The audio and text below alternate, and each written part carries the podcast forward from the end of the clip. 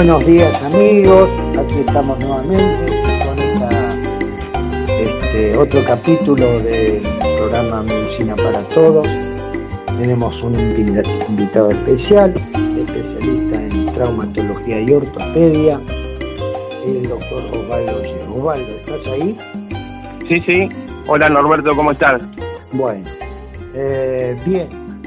Tenemos alguna, ustedes saben que este programa se maneja con una sinceridad absoluta y hemos tenido problemas técnicos de cortes de llamada porque hacemos grabada telefónicamente por la situación de la pandemia y todo este tipo de cosas, por lo que a veces tenemos dificultades en las comunicaciones.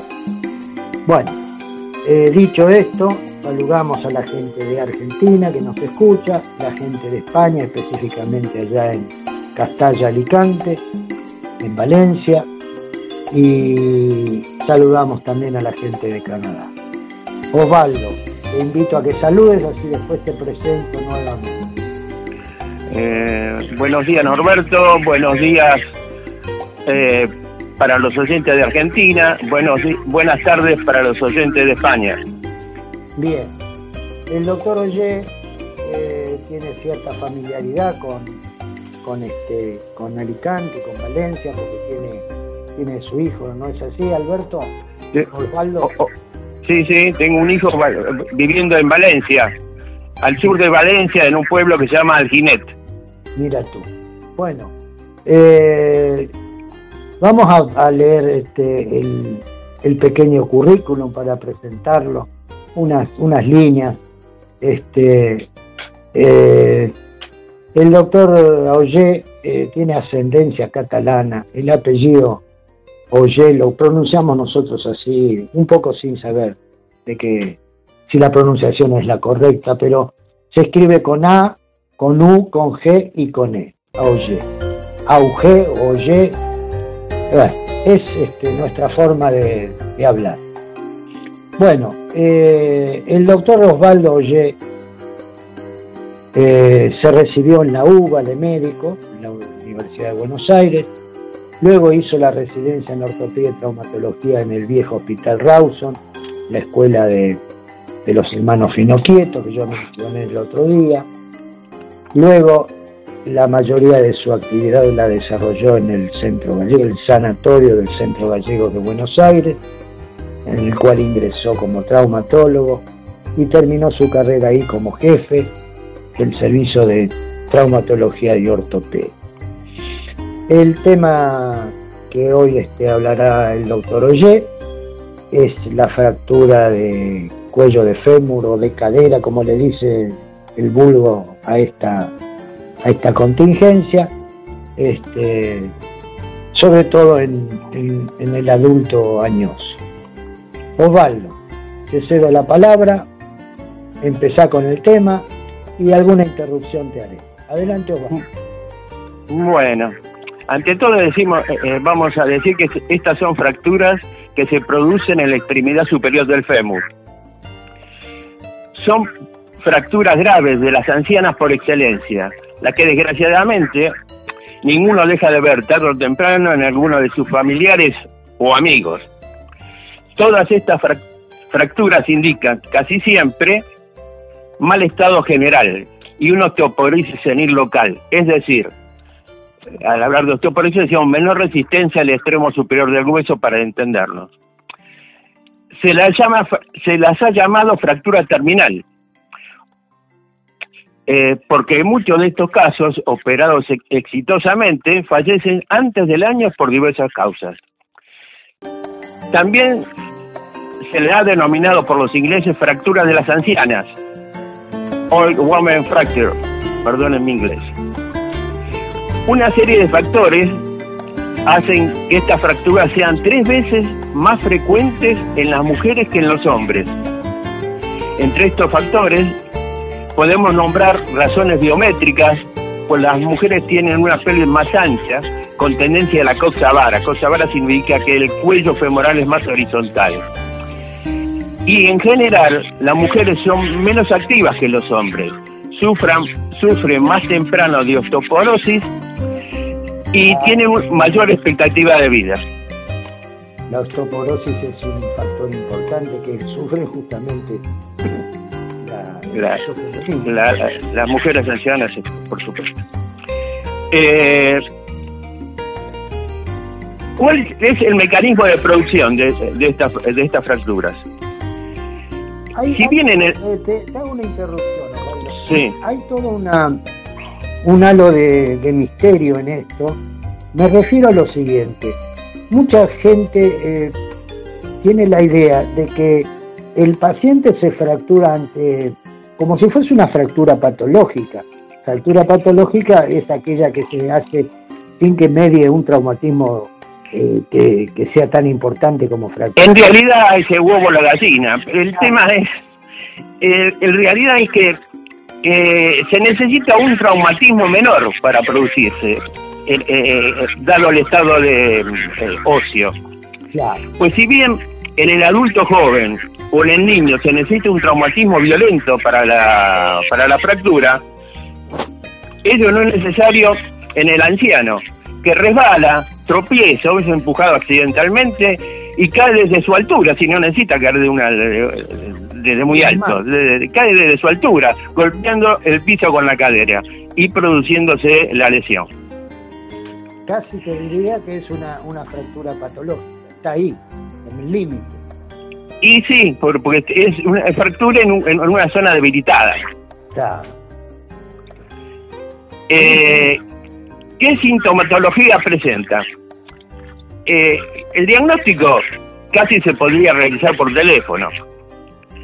Pues ante un, ante un adulto mayor que se cayó y no puede levantarse, casi seguramente se fracturó la cadera. Eh, cuando lo vemos en el examen clínico vamos a encontrar impotencia funcional. ¿Qué significa? No puede levantar el miembro del lecho. Se le dice levante la pierna, no la levanta. tiene rotación externa de la pierna, del miembro inferior, eh, del miembro fracturado. Es decir, el borde externo del pie apoya sobre el lecho. Ah, hay, o sea, hay acortamiento. Se produce una asimetría con el otro lado. Por supuesto. El otro está, está levantadito y este pie está como acostado. Eh, por ejemplo, si se fracturó la cadera derecha, el pie izquierdo apunta al techo y el, y el pie derecho, el fracturado, apunta, eh, apunta a la pared. Es decir, el borde externo del pie apoya sobre la sábana. Bien clarito, sí señor. También hay acortamiento, está más corto, porque se eleva el miembro. Hay dolor sobre la ingle, uno, palpa la región inguinal y despierta dolor en, el enfermo. Puede haber o no, de acuerdo al, si se lo ve tempranamente no, pero a las pocas horas puede haber un, hematoma en la cara externa del tercio superior del fémur. Esa sería la sintomatología clásica. Osvaldo, te hago una pequeña interrupción que es técnica. Me parece que tenés que alejar un poquitito el micrófono de lo que de donde estás hablando. Un poquito. ¿Ahí está bien? Ahí está mejor tu voz, sí señor. Seguí adelante. Perfecto. El diagnóstico, el diagnóstico de certeza lo realizamos con el estudio radiológico, que por otra parte nos permitirá además clasificar este tipo de fracturas. Ajá. ¿Por qué, ¿Por qué hay diferencia y, esto da como resultado una clasificación? Exactamente. Te, paso a explicar. Se las divide a las fracturas laterales de a la fractura de, cuello de fémur, se les divide en dos grandes grupos. Fracturas mediales o intracapsulares y fracturas laterales o extracapsulares. La razón de esta división... Eso, explica un poco. Sí, sí. La razón de esta división es la diferente irrigación de los fragmentos óseos de la fractura. Las fracturas mediales tienen irrigación pobre. Las fracturas laterales tienen una irrigación rica. Esto es lo que condicionará el pronóstico y el tratamiento. te hago una pregunta. ¿Puede haber necrosis de cabeza? Ahora lo vamos a ver. Ah. Ahora Las mediales hay un alto porcentaje, unos 30%, de casos, aún operados y operados bien, de necrosis de, cabeza de fémur. Pero no solamente es, eh, hay esa complicación, sino por la poca irrigación hacen también pseudoartrosis. Pseudoartrosis significa que no consolida la fractura y no pega. Ah, sí, sí, sí, sí.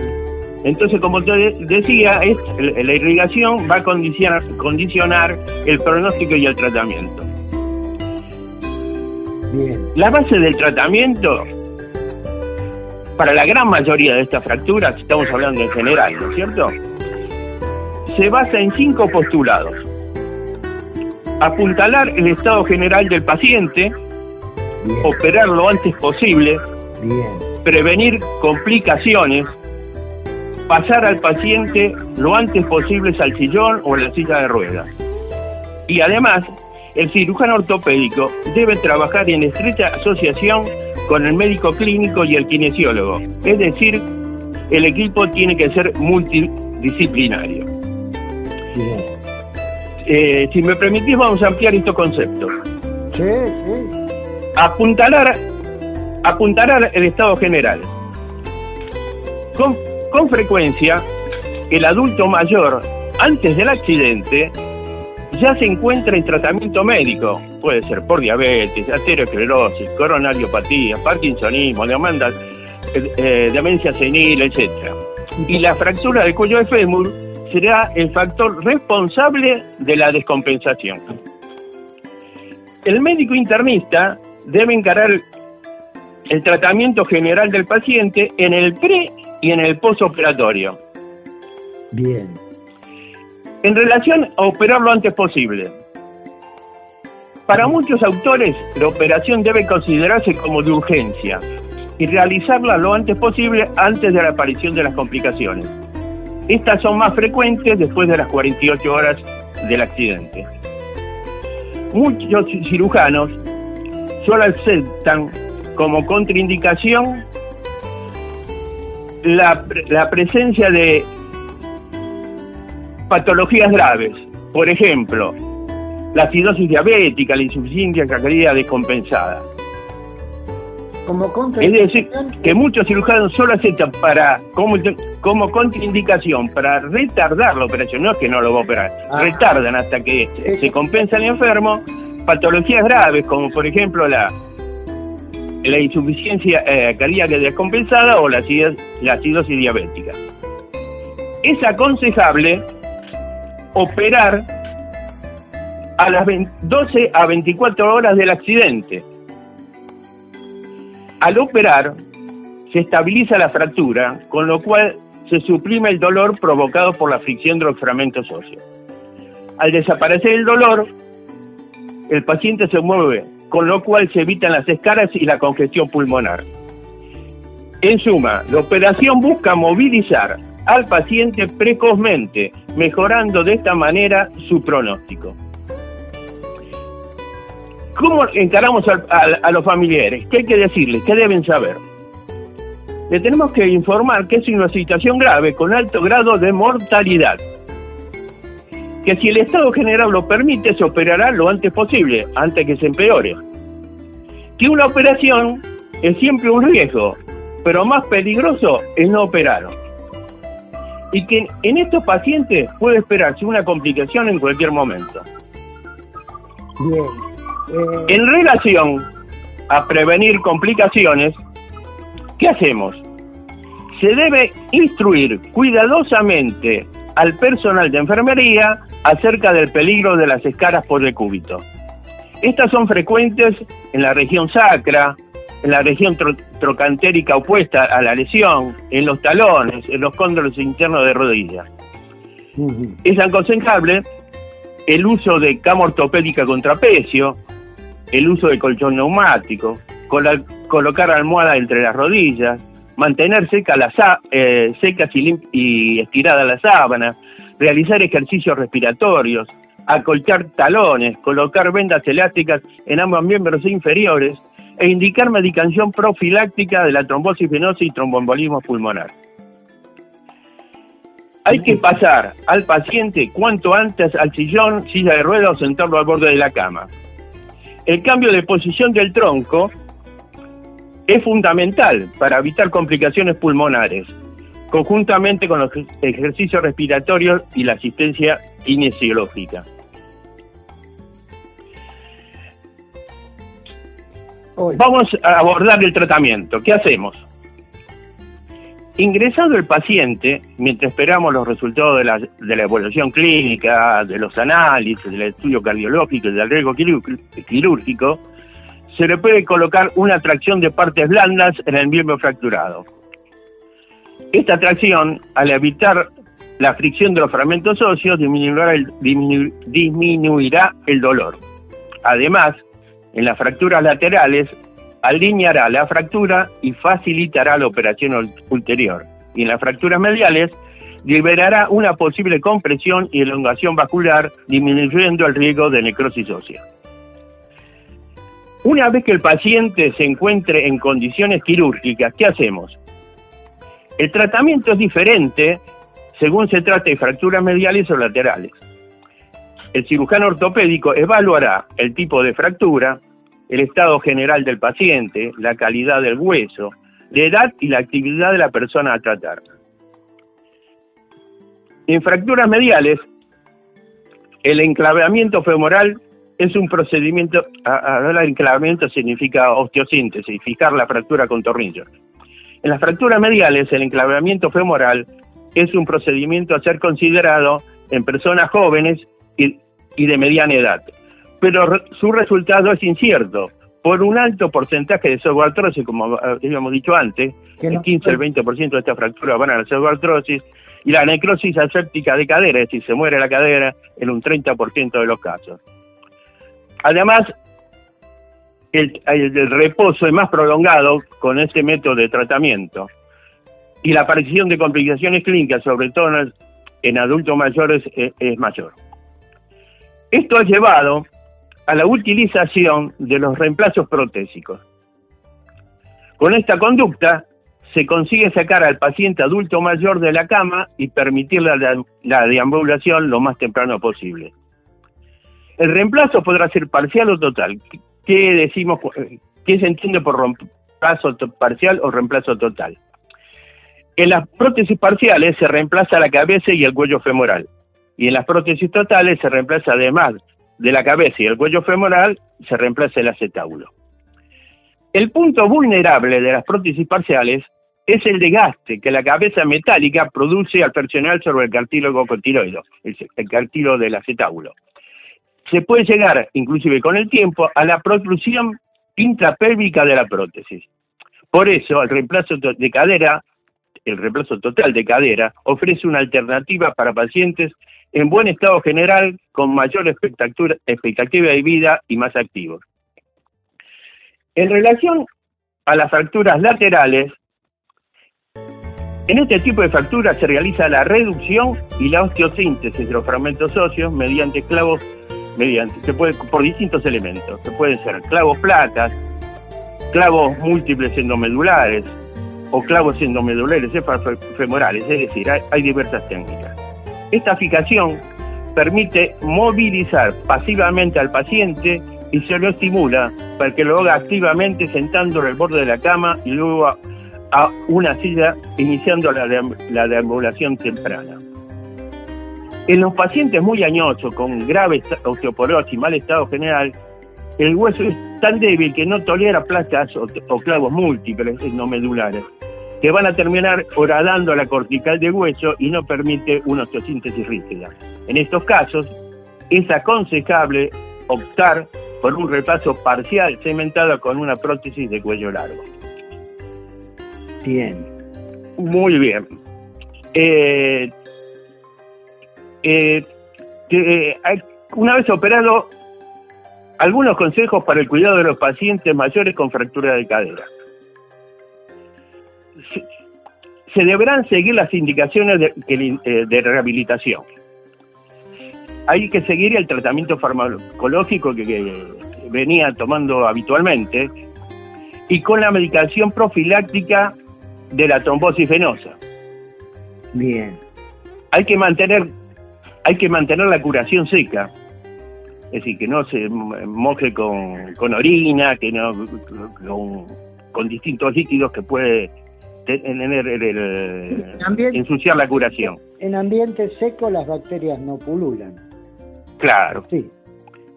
Hay que realizar curaciones periódicas en la herida quirúrgica para evitar infecciones, evidentemente, ¿no es cierto? Hay que ayudar al paciente a que realice los ejercicios que le han indicado en rehabilitación.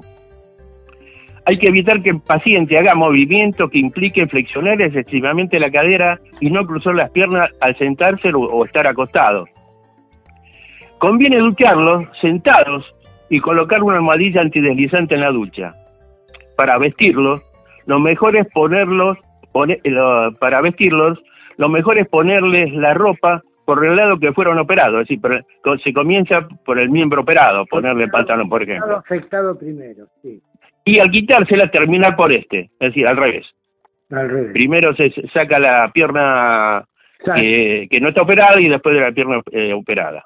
Se recomienda no dejarlos en la misma posición más de 30 minutos. La posición óptima cuando están sentados es con los pies juntos, mirando hacia adelante, en una silla con respaldo recto y con apoyo a brazos.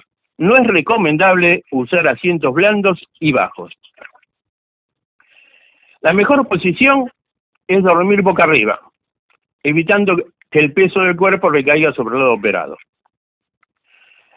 Eh, hay que usar vendas elásticas a ambos miembros inferiores para evitar las trombosis. Eh, y el comienzo de la deambulación tiene que ser asistida con el uso de un andador o muletas y supervisado por el kinesiólogo. Esto eh, es lo relacionado con diagnóstico y clasificación y tratamiento de, la, de las fracturas de cuello de fémur. te voy a pasar unos datos de, según la revista Medicina Clínica, eh, es una revista española, donde, eh, informa que en España, de los casi 40.000 pacientes que sufren anualmente una fractura de cadera, fallecen 10.000, unos 10.000 durante los 12 primeros meses. A ver, repetime las cifras. De los casi 40.000 pacientes que sufren anualmente una fractura de cadera, fallecen unos 10.000 durante los 12 meses posteriores al accidente. 25%, ¿saco bien? Sí, más o menos, sí, sí. La tasa de, eh, la tasa de mortalidad después de sufrir una fractura de cadera es muy elevada.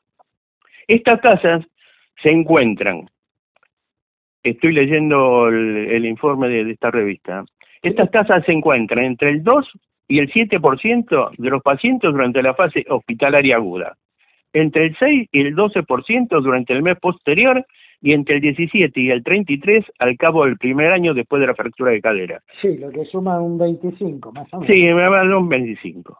Es, es más elevada entre los varones, entre el 32 y el 62% al año de la fractura, mientras que las mujeres se sitúa entre el 17 y el 29. Miramos. Es mayor entre eh, los más ancianos, evidentemente, ¿no? Eh, pasando del 7% al año en los menores de 75 años al 33% en los demás de 85. Durante el posoperatorio temprano fallecen más los pacientes previamente frágiles, es decir, los que tienen más comorbilidad, es decir, los que ya vienen con más patología previa. Pero durante los meses posteriores, la mortalidad también afecta a personas previamente sanas. En conclusión, estas fracturas son fracturas graves, con alto grado de mortalidad. El tratamiento tiene que ser precoz. Es quirúrgico en la gran e inmensa mayoría de los casos. Requiere de un equipo multidisciplinario para el tratamiento. Tiene, tiene cirujano, trabajando juntamente con el internista y el kinesiólogo, con el objeto de sacar al paciente de la cama lo antes posible. Bueno, eh, eh, espero que haber sido lo más... Yo, yo voy a, hacer un, una especie de, de resumen no de, de lo técnico, sino de lo general. Vos sabés que hemos este, hablado casi con todos los este, médicos que he entrevistado antes acerca de la relación médico-paciente. Y acá, y acá es, es eh, más amplia la cosa todavía, porque siendo un paciente añoso a veces el diálogo no es tan, tan fluido y entonces uno tiene que hacer asociar a la familia o a los allegados al, al paciente. es, creo que es importantísimo esta parte de tener una buena relación médico-paciente o médico con el entorno del paciente. Exactamente. Es, esta es una. La segunda, vos lo has recalcado dos o tres veces y creo que la medicina eh, es así, en, líneas generales es multidisciplinaria. ¿eh? Los organismos, los cuerpos, los enfermos es, son una unidad que no pueden este, separarse, una cosa por un lado, otra cosa por el otro. Así que la medicina es multidisciplinaria, yo te diría en el 95% de los casos. Y este es uno de los casos más, más este, evidentes, ¿no? La cuestión. Y, y me quedo con la precocidad del tratamiento, me quedo con el, el buen estado o mal estado general a tener en cuenta, ¿eh? y el... Mira, el, tal es así eh, del tratamiento precoz, la importancia del tratamiento precoz, que al, el comienzo de nuestra carrera, cuando hacíamos guardia, en el centro gallego eh, teníamos un, un, un médico, un prócer, fundador de la Sociedad Argentina de Traumatología y Ortopedia, don Felipe Ignacio Oliega Larcón. Mm. Eh, y nos estimulaba que si lo podíamos operar por guardia, lo operáramos por guardia al paciente. Es decir, el paciente llega en servicios, por supuesto, y en instituciones que cuenten con hemoterapia, terapia intensiva, radiología, eh, un buen quirófano con todos los elementos. Eh, eh, operarlos por guardia. Es decir, por supuesto que el paciente tiene que estar en condiciones de ser operado, como habíamos dicho antes. Apelando a la precocidad. Sí, y al otro día, cuando íbamos a la revista de Sala, nos decía, doctor, le ha salvado la vida. Sí. Y es así. No sé si es tan, tan así, pero disminuíamos mucho las complicaciones. Bueno, yo creo que ha sido más que claro. Osvaldo, ha sido más que claro. Yo te, te invito, primero te agradezco el tiempo, te agradezco la generosidad. Eh, los médicos creo que en líneas generales tenemos esto de poder eh, darle a la gente lo que, lo que quiere, lo que pide. Este, te agradezco mucho, te invito a que te despidas de, de los oyentes bueno, adelante, eh, nos despedimos eh, agradeciéndote la posibilidad de poder charlar y, esperando que nos convoques nuevamente próximamente para una nueva charla. Bueno, sí, te tomo la palabra, te tomo la palabra. Bueno, yo con mi muletilla de siempre, misión cumplida, sí, señor.